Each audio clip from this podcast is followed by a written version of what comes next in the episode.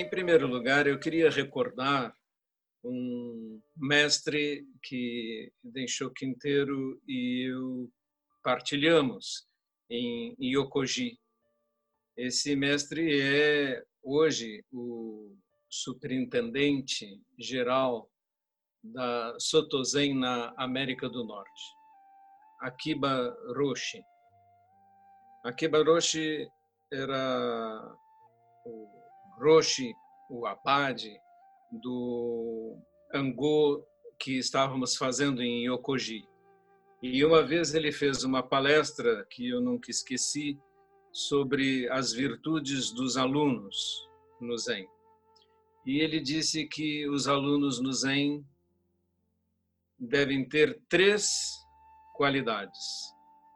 A primeira qualidade é ser silente.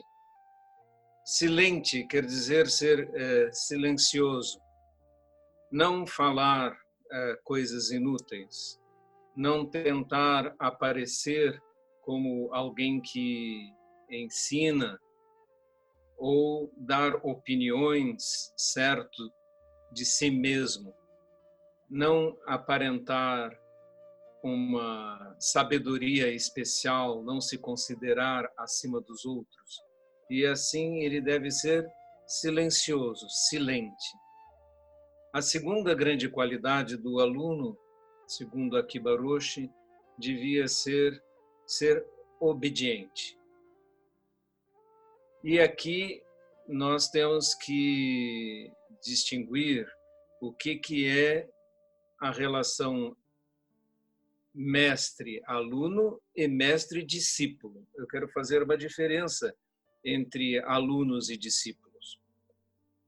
Qualquer pessoa que vem ouvir uma palestra, ele está na posição de aluno, mas dentro da mente dele ele está ouvindo, está aceitando algumas coisas, não aceitando outras, está na posição de aprender. E assim ele pode aprender e viajar para muitos lugares e ouvir diferentes mestres. Não há nada errado com a postura do aluno. O aluno ainda tem uma reserva. Ele não aceitou um mestre, não se colocou na posição de discípulo. Aqui Baruch está falando do discípulo, não do aluno em si. O discípulo, ele adotou o mestre como seu mestre. E na cerimônia de Jukai nós dizemos: você aceita seu mestre e não vai ouvir nenhum outro. Não vai uh, misturar os ensinamentos. Você escolheu um caminho, uma trilha para seguir, a trilha do seu mestre. No budismo tibetano existe até um ditado que diz: examine seu mestre, seu professor, como aluno, durante oito anos antes de aceitá-lo como seu mestre. Porque quando você se coloca na posição discípulo, mestre, mudou a relação de aluno para uma outra coisa completamente diferente. E é isso que aqui Baruch está falando quando ele diz que o aluno deve ser obediente. Desde que as instruções do mestre não firam os preceitos, não contrariem os preceitos morais, estejam dentro dos preceitos morais, as instruções do mestre são para ser seguidas. Se o mestre disser, você deve fazer dois azens por dia. Rai, sim senhor, dois azens por dia. E o discípulo vai fazer isto. Vai tentar obedecer às instruções do mestre. Se o mestre disser, você não deve fazer zazen durante um mês, por algum motivo. O discípulo diz, Rai, sim, senhor. Se o mestre diz, mude sua maneira de falar, você não deve mais usar tal palavra, você não deve mais dizer, não concordo, quando começa a falar alguma coisa. Para ninguém, para seus colegas, para o professor, não diga não concordo. Não diga isto. O aluno tem que responder, Rai, sim, em japonês, né? sim, senhor. E ele deve obedecer essa instrução, porque é instrução para o seu treinamento espiritual. O mestre está sendo seu guia espiritual neste momento e ele tem que obedecer. Por isso, quando ele faz a cerimônia de Jukai e coloca o Rakusu e aceita o seu professor como seu mestre, então a relação é sutilmente diferente entre a de um mero aluno para um discípulo. Ele entrou na linhagem e daí em diante ele é responsável pela linhagem e o mestre tem que tomar muito cuidado para que a linhagem não seja deturpada, para que os ensinamentos não sejam modificados pelo aluno a seu bel prazer. Porque ele está entregando ao aluno uma lâmpada para o aluno levar. Por isso chama-se o Denkoroku, a história da transmissão da lâmpada, de mestre para discípulo, de mestre para discípulo. E essa lâmpada não pode ser modificada, tem que ser preservada. E por isso o mestre tem que ser muito cuidadoso com os discípulos e os discípulos precisam ser obedientes ao mestre. É sobre isso que aqui Baruch está falando. De novo, isso não se confunde com receber uma instrução qualquer que fira os preceitos morais.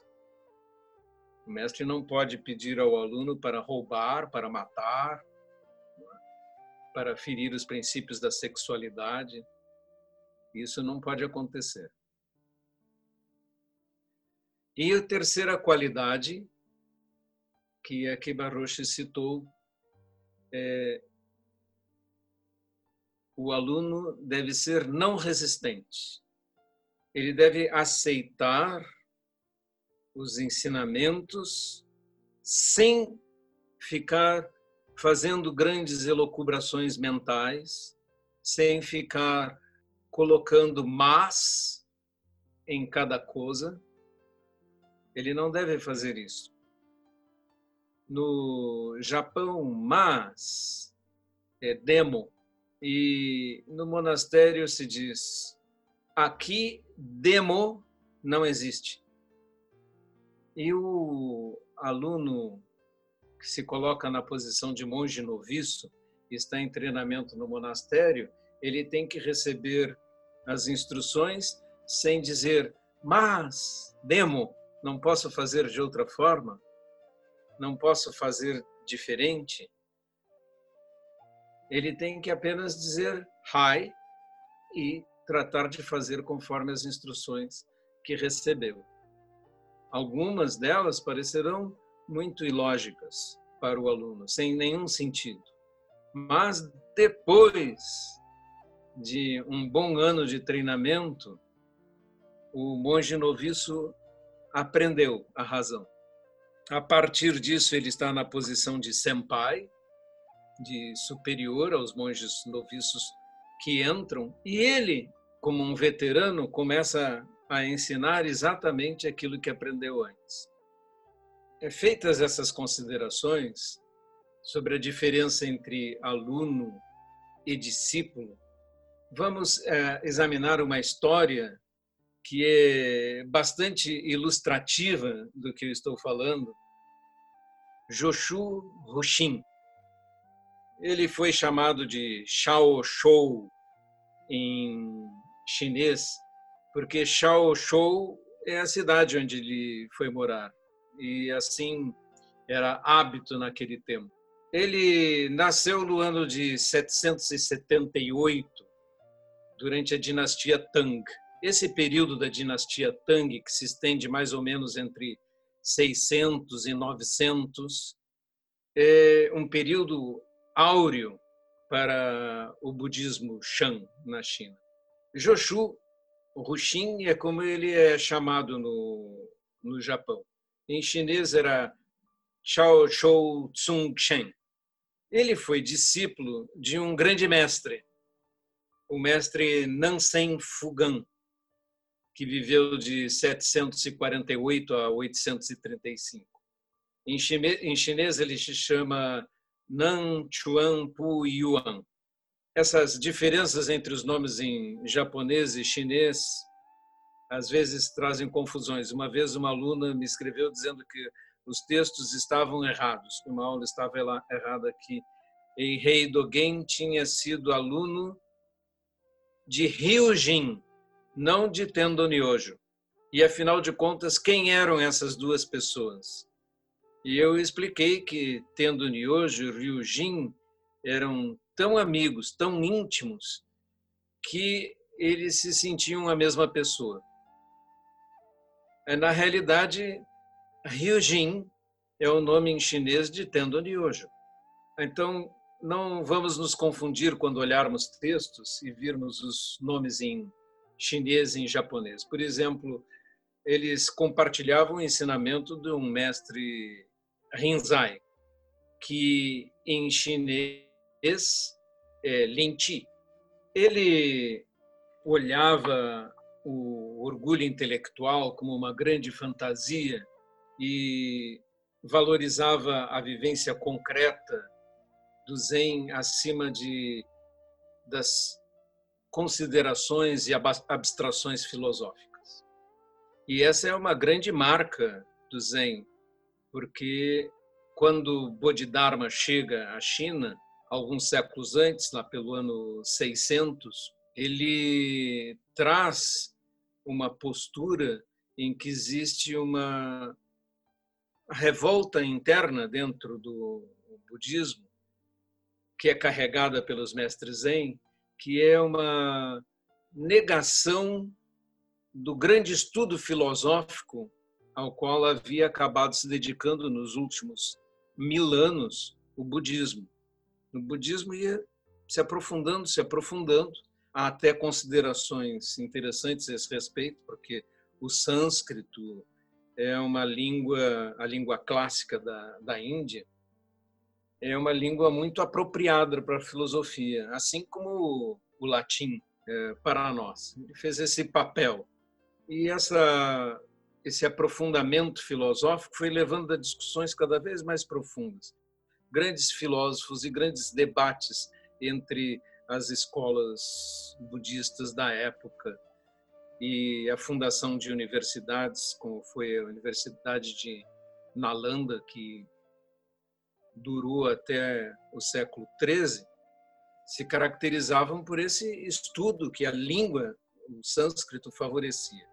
Quando o budismo chega na China, nem o chinês, nem o japonês, as escritas em ideogramas, são muito favoráveis a discussões filosóficas precisas, porque cada texto escrito em ideogramas, quando traduzido para nós, é uma interpretação. E por isso podem pegar textos com traduções que parecem traduções de textos diversos. Depende do tradutor, de como ele entende os ideogramas. Existem muitas sutis diferenças de significado se nós olhamos para os ideogramas. Os ideogramas podem ter mais de um significado. Isso é uma característica de línguas monossilábicas como o japonês e o chinês há muitos homófonos, muitas palavras parecidas. Não é que isso não exista em português, por exemplo, em espanhol.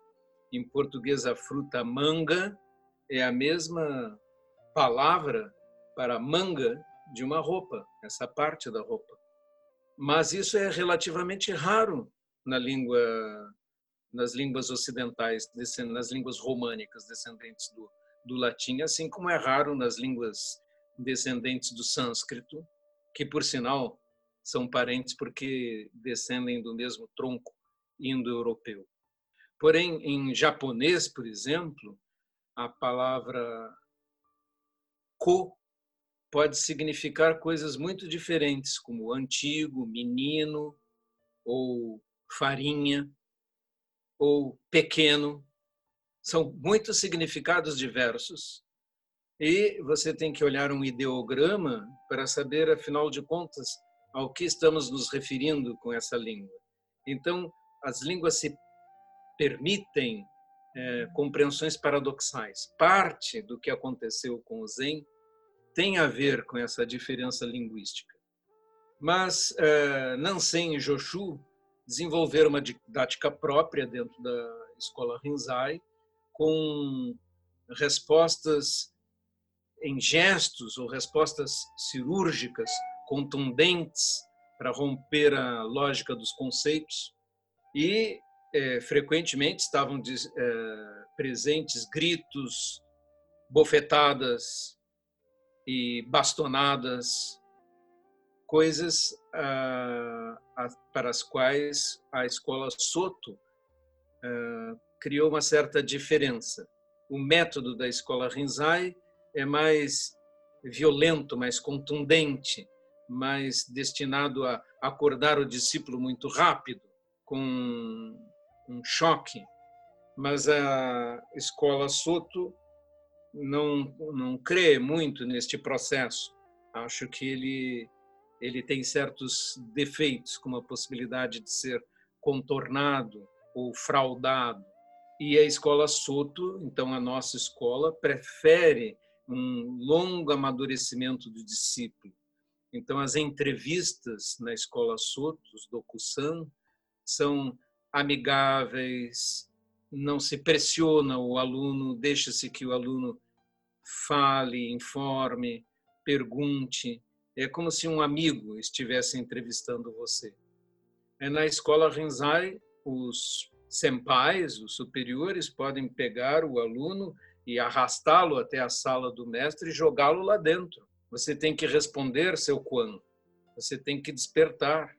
O mestre manda ele embora cinco vezes por dia. Ele pode ser chamado para fazer docução. Uma coisa que jamais acontece na escola Soto. O aluno vai ao docução sequer uma vez por dia, não mais, a menos que ele queira ou tenha algo a mostrar para o mestre, uma realização espiritual. Então, algumas histórias de Nansen e Joshu, nessa relação, eh, explicam mais ou menos essa característica do ensino e dessa transmissão que aconteceu entre Nansen e Joshu. Joshu, um caso, Joshu pergunta ao mestre Nansen: "O que é o caminho?" Nansen respondeu: a mente cotidiana é o caminho. Então, devemos dirigir-nos na sua direção ou não? perguntou Joshu. Disse Nansen: se você procurar dirigir sua vida na sua direção, irá se afastar dele. Se você caminhar na direção do caminho, você vai se afastar dele. Se você quiser isso, você se afasta. Joshu continuou: Se não tentamos, como podemos saber se ele é o caminho? Enansen replicou: O caminho não pertence ao conhecer ou não conhecer. Saber é ilusão. Não saber é não ter discriminação. Se você realmente alcançar o caminho da não dúvida, verá que é como um grande vazio imenso e sem fronteiras. Como pode haver certo e errado no caminho? Pergunta Nansen. Se ele é imenso e sem fronteiras, um caminho da não dúvida. Sobre que Nansen está falando? Que quando você está praticando zazen, você está procurando alcançar o caminho se você tiver alguma ideia de procura, de objetivo ou de ambição, você se perdeu do caminho. Você tem que sentar com absoluta confiança, mas não pretender ambicionar nada. A ambição em si é ela mesma uma dificuldade. Nós temos que observar que Joshu foi praticar com Nansen quando era muito jovem, ainda adolescente. E aos 18 anos, ele teve o primeiro vislumbre de uma iluminação. Ele teve o primeiro Kensho aos 18 anos. Aquela experiência mística que é muito superior ao samadhi que podemos obter no zazen e que muitas vezes ocorre fora do zazen. Aquela profunda experiência em que tudo se reverte, céus e terra, e sua perspectiva de todas as coisas muda ele teve esse Kensho que Nansen reconheceu com apenas 18 anos. Aí Nansen é, reconheceu isso e Joshu não saiu pelas ruas dizendo estou iluminado, sou um desperto. Não, Nansen teve o primeiro Kensho e permaneceu junto com Nansen para estudar. Mas ele não fez isso durante um, dois, três anos. O que Nansen, o que Joshu fez foi ficar 40 anos, 40 anos, estudando junto com Nansen depois de ter tido o primeiro Kensho. Depois de ter a primeira experiência de iluminação, ele ficou 40 anos recebendo instruções, até os 48 anos. Muitos koans famosos que nós vemos na literatura, no Monkan, etc., são diálogos entre Nansen e Joshu. Cada conto, cada anedota é uma espécie de ferramenta didática, cujo objetivo é nos revelar algo acerca das nossas ilusões, fantasias, ignorâncias. Ele pretende, o Kuan, fornecer alguma informação para nós. Na escola Soto, não é verdade que não se usam Kuans, algumas vezes vemos esse tipo de declaração. Na realidade, usam-se Kuans, e existem mesmo coletâneas de Kuans na escola Soto. Mas eles não são usados como centro da prática. O centro da prática é o Zazen. Na escola Rinzai, o Kuan é dado como um problema para o aluno resolver e ele vai fazer Zazen para resolver o Kuan. Então, é outra perspectiva. O Kuan na escola Rinzai é o centro da prática. Na escola Soto, o centro da prática é a meditação silenciosa e o Kuan serve, serve como um método de verificação, como um auxiliar da prática em alguns momentos. Pode ser que o mestre lhe dê um Kuan para estudar ou comente um Kuan com você é, para isso. Na realidade, nós estamos fazendo isso agora olhando alguns casos de Quans entre Nansen e Joshu para comentarmos a relação mestre-discípulo. Quando Nansen morreu, ele Joshu estava próximo aos 56 anos. Algum tempo após a morte de Nansen, Joshu se retirou do monastério na montanha de Nanchuan e passou a viver como um monge peregrino. Ele tinha 56 anos. Já a sua primeira experiência de Kensho tinha acontecido aos 18. Então ele tinha acumulado uma enorme experiência junto de Nansen, mas ainda não se achou preparado. Ele não saiu dizendo eu sou um mestre, eu tenho uma compreensão, Parece que ele havia lido o livro do mestre Denchou Quinteiro, Duvidar da Própria Compreensão, que editamos em português, tão bom é. E ele, como um peregrino, saiu viajando para encontrar outros mestres e outros monges e aperfeiçoar a si mesmo. Um diálogo dele aconteceu com um eremita. Ele chega num chalé e encontra um monge eremita. Ele pergunta: O mestre está? O mestre está? E em resposta, o eremita ergueu seu punho. E Joshu disse: A água é muito rasa para ancorar aqui. E foi-se embora. Chegou no chalé de outro eremita e perguntou novamente: O mestre está? o mestre está, este eremita também ergueu o punho. E Joshu, olhando diferenças sutis entre a maneira de erguer o punho de um e de outro, disse: livre para dar, livre para tomar, livre para matar, livre para salvar. E fez uma profunda reverência.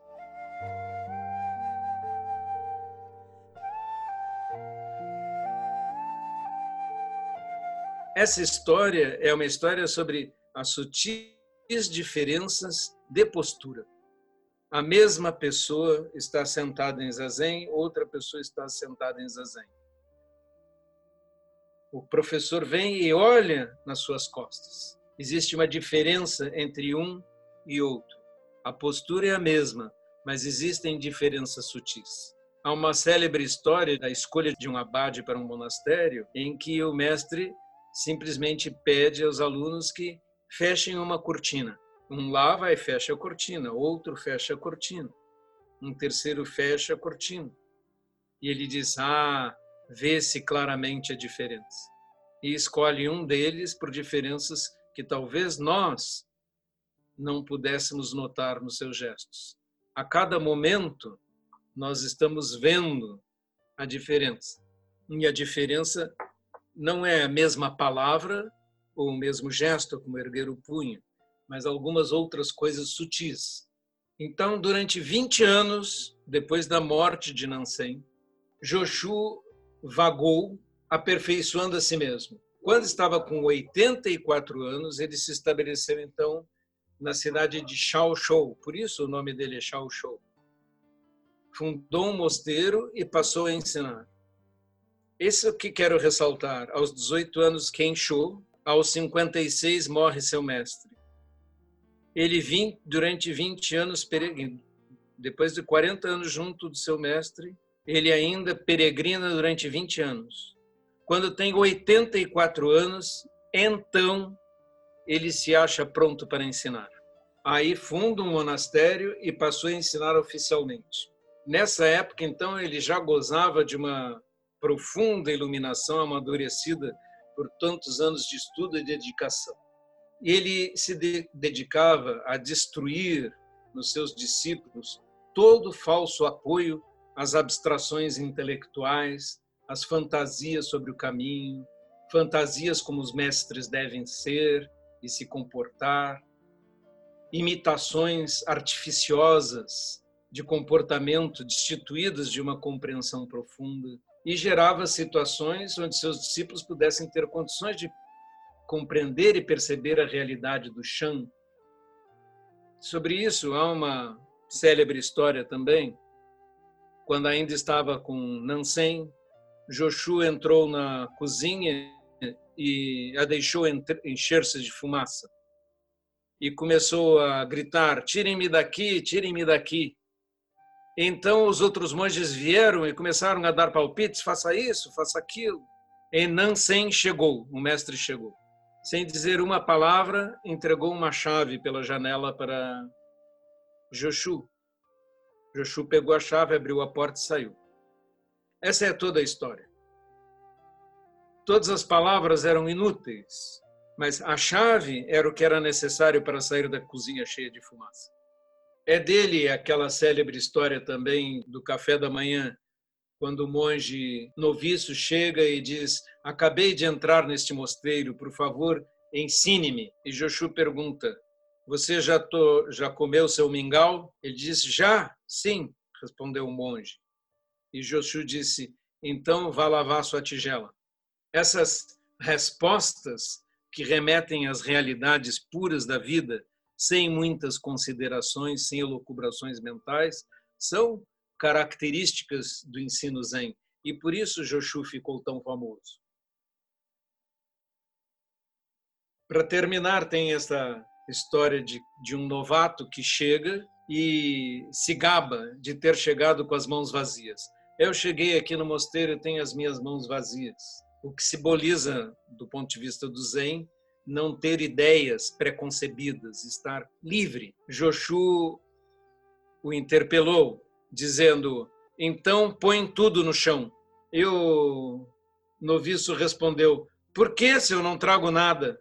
Ao que respondeu o mestre Joshu: tá bem, então continue a carregar. Porque ele sabia que o aluno dizia estava com as mãos vazias mas na realidade estava cheio de coisas, muitas coisas. Joshu continuou ensinando depois dos 84 anos durante mais 35 anos. E o registro diz que ele morreu em 897, quando contava 119 anos de idade. As histórias variam entre 116, 117, 118, 119 anos.